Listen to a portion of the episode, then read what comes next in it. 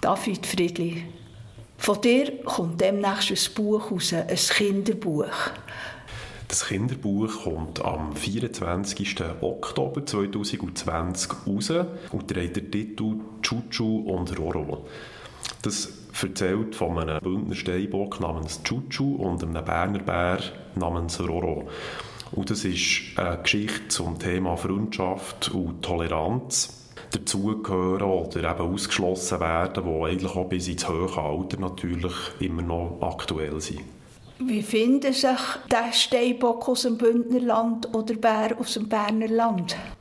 Der Chuchu hat eigentlich sein ganzes Leben lang auf der Bergspitze gelebt und hat dann gefunden, er möchte so gerne mal schauen, was weiter unten passiert. Und der trifft er eben auf den Bär Roro. Wie kommt es, dass sich so ein Steinbock alleine ins Unterland wagt? Zuerst hat er probiert, Freundschaften zu schließen mit anderen Steinböcken. Und sie haben ihm sofort gesagt, mit dir wollen wir nichts zu tun haben, weil er Albino ist, also weil er ein helles Fell hat und leicht rötliche Augen und weil er einfach nicht aussieht wie die anderen. Und dann haben sie gefunden, du bist anders, gang weg. Und dann ist er ganz traurig und einsam wieder zurück auf die Bergspitze zu seinen Eltern. Die haben ihn aber eigentlich ermuntert und ermutigt und haben gesagt, du bist ein Steinbock, auch wenn jetzt vielleicht die Fellfarbe nicht stimmt, mach dich doch auf und gang es halt allein erkunden. Du bist jetzt 25 und hast Musik und Komposition studiert. Wie bist du überhaupt dazu gekommen, ein Kinderbuch zu machen? Ich habe schon immer gerne gelesen. Schon als kleines Kind habe ich Bücher geliebt und mein grosser Wunsch war es eigentlich schon immer, mal selber ein Buch zu schreiben. Als ich mir überlegt habe, was für ein Buch könnte ich denn schreiben, ist für mich irgendwie klar gewesen, ich möchte das Thema Toleranz eben behandeln. Und weil Toleranz ein Thema ist, das verschiedenste Altersklassen eben betrifft, habe ich so gedacht, ich fange eigentlich schon im jungen Alter an und, und habe dann auch durch das probiert, ähm, ein Weite zu komponieren, das die Geschichte eben auch musikalisch erzählt.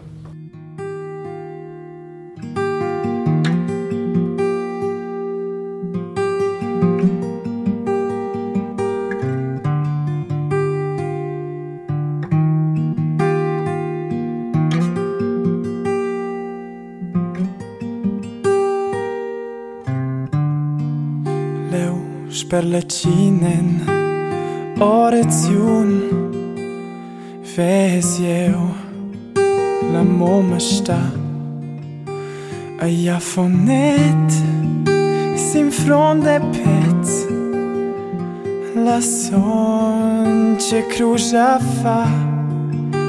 Aia fonet Simfron de pet.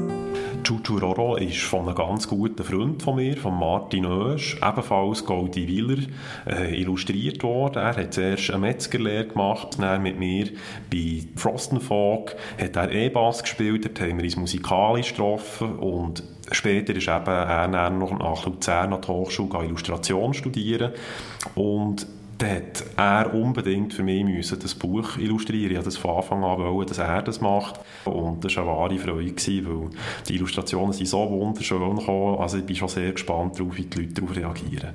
Eine Geschichte, die um Toleranz und Akzeptanz geht. Hast du da persönliche Erfahrungen gemacht?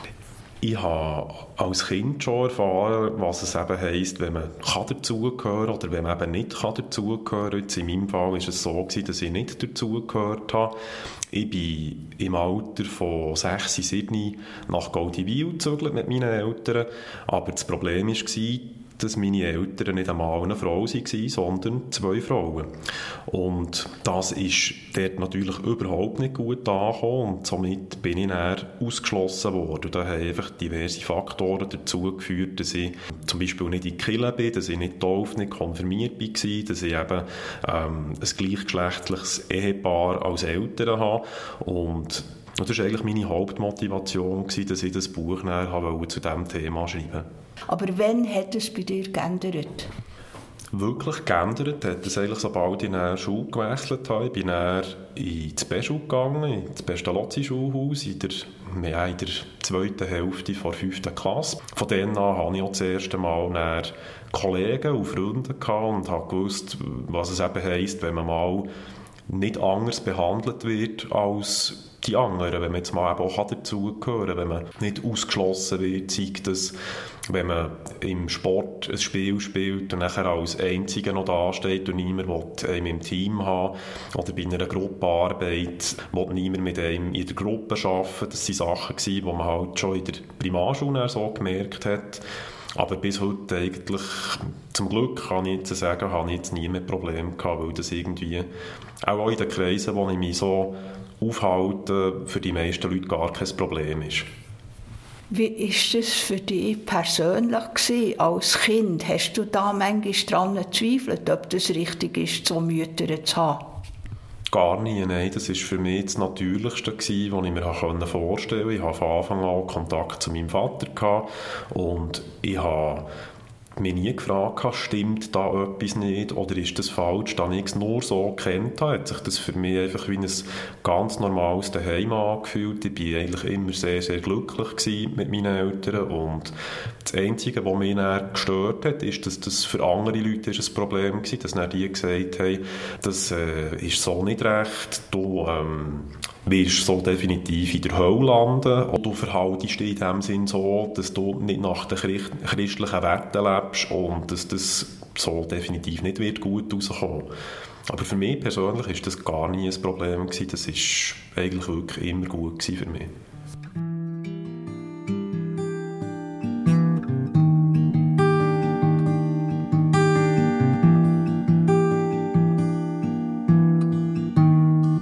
Senteri.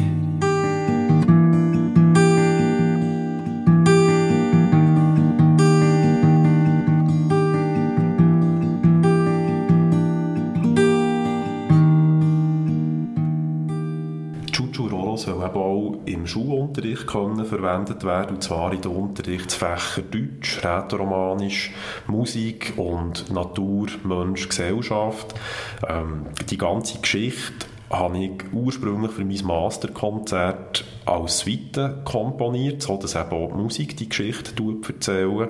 Habe dann gefunden, weil sie als Kinderbuch ist, möchte ich gerne das auch schon Kinder zugänglich machen und habe dann angefangen mit meinem musikalischen Duopartner Gino Garicet aus dem Bündnerland, der eben auch das Buch übersetzt hat habe ich angefangen, die Stücke zu vereinfachen, umzuarrangieren und habe dann Kinderlieder angefangen daraus zu machen, die wir jetzt momentan gerade, ähm, am Übersetzen sind.